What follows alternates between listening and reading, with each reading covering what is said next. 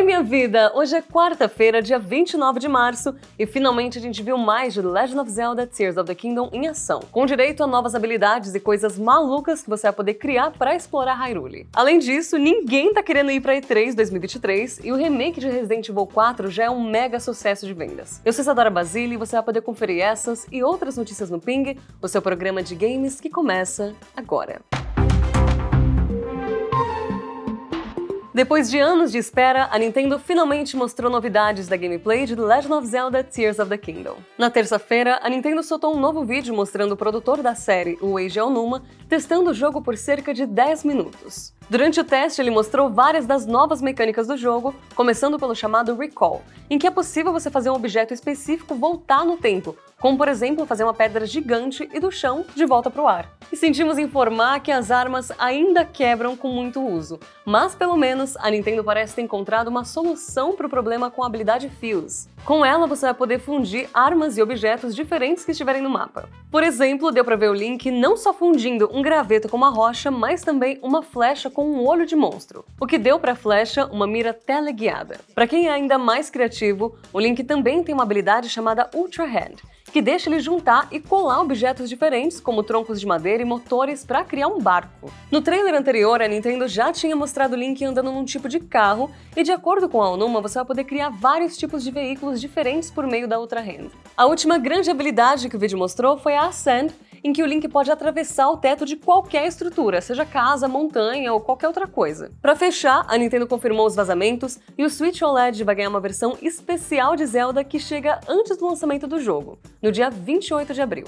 E essas foram as principais novidades da apresentação de Zelda, que não foi um direct, mas teve o espírito de direct. Dá pra ver que o jogo ainda tem a base do Breath of the Wild, mas agora os desenvolvedores criaram ainda mais formas e elementos para os jogadores testarem a criatividade para solucionar todos os problemas possíveis. Também deu pra ver que a qualidade visual do jogo parece sofrer um pouquinho, de novo provando que o hardware do Switch não tá mais conseguindo tancar os jogos mais modernos. Comenta aqui com a gente o que você achou do gameplay, lembrando que Legend of Zelda Tears of the Kingdom chega no dia 12 de maio, exclusivo para Switch.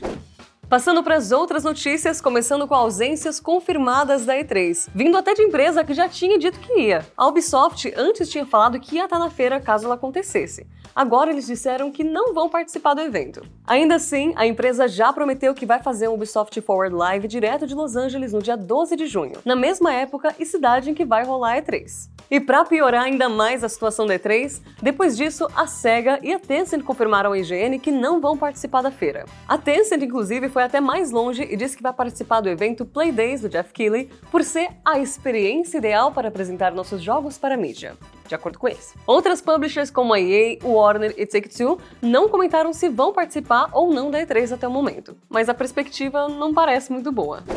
Mas sabe quem tem perspectivas boas? A Capcom, porque o remake de Resident Evil 4 já é um dos maiores lançamentos da história da empresa, lembrando que ele saiu sexta-feira passada. Em dois dias o jogo já vendeu 3 milhões de unidades e esse é o segundo lançamento de maior sucesso da franquia, ficando atrás só de Resident Evil 6, que teve 4,5 milhões de vendas. E considerando a recepção positiva que o jogo teve, não deve demorar muito para ele entrar no top 10 de jogos mais vendidos da Capcom. Em um dos anúncios mais estranhos dos últimos tempos, o jogo Multiversus vai ter o seu beta aberto encerrado no dia 25 de junho. Só que ao invés de ser lançado logo depois disso, ele vai sair do ar por meses, voltando só no início de 2024. Esse jogo já tinha o beta aberto há tanto tempo que eu real já tinha pensado que ele tinha sido lançado, foi meio que um efeito Mandela que todo mundo pegou, né? O diretor do jogo, Tony Ewan, disse que a equipe vai usar esse tempo para retrabalhar vários aspectos do jogo, incluindo o ritmo de lançamento dos personagens, e também algumas mudanças no sistema de progressão. Quem comprou o conteúdo para o jogo vai manter ele quando a versão 1.0 sair, mas a Warner não vai oferecer reembolsos. A gente noticiou no ano passado que depois de um lançamento de sucesso do beta, o Multiversus teve uma queda gigantesca no número de usuários, perdendo 95% do seu público só no Steam. Por isso, é bem provável que a Warner promova esse grande relançamento em 2024 para tentar reconquistar o público. E a compra da Activision Blizzard pela Microsoft foi aprovada no Japão. Enquanto a aquisição ainda está sendo analisada em países como Estados Unidos e no Reino Unido, o órgão regulador de mercado do Japão declarou que a compra não deve afetar a competitividade dentro do setor de games. A compra também já foi aprovada em países como a Arábia Saudita e também aqui no Brasil. No Reino Unido, a decisão final ficou para o fim de abril, enquanto a União Europeia deu um prazo de até maio para sua decisão. Interessante lembrar que, em teoria, essa aquisição deveria ter sido concluída até junho de 2023. 2023. No caso, ser concluído até junho de 2023, mas aparentemente por conta de todas essas tretas e toda essa novela que a gente está mostrando aqui no Ping, deve demorar um pouquinho mais.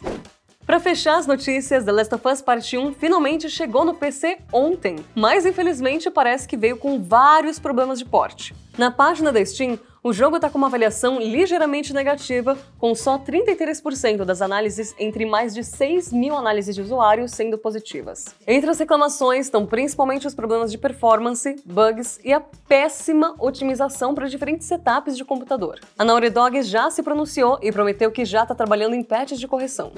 E agora, bora para os aniversários, meu amor, nesse 29 de março. Começando com Parasite Eve, que completa 24 anos de lançamento no PlayStation original. Até hoje, uma série que muitos fãs dessa era da Square pedem que volte. 22 anos atrás, em 2001, saiu RuneScape, um dos MMORPGs recordistas do Guinness Book. Para ter uma ideia, ele foi lançado para navegadores de internet e segue firme até hoje em dia. E em 2012 saiu Kingdom Hearts 3D Dream Drop Distance para o Nintendo 3DS, que serviu para a Square Enix testar novos elementos de gameplay para Kingdom Hearts 3. E com isso a gente finaliza o Ping por hoje, meu amor. Muito obrigada por ter acompanhado. Se você estiver assistindo esse vídeo no YouTube, não esquece de curtir o vídeo, se inscrever no canal e ativar as notificações para não perder nenhum dos nossos conteúdos. Se você estiver ouvindo a versão em áudio, não esquece de avaliar o Ping no seu agregador de podcasts preferido. Um beijo e até o próximo vídeo!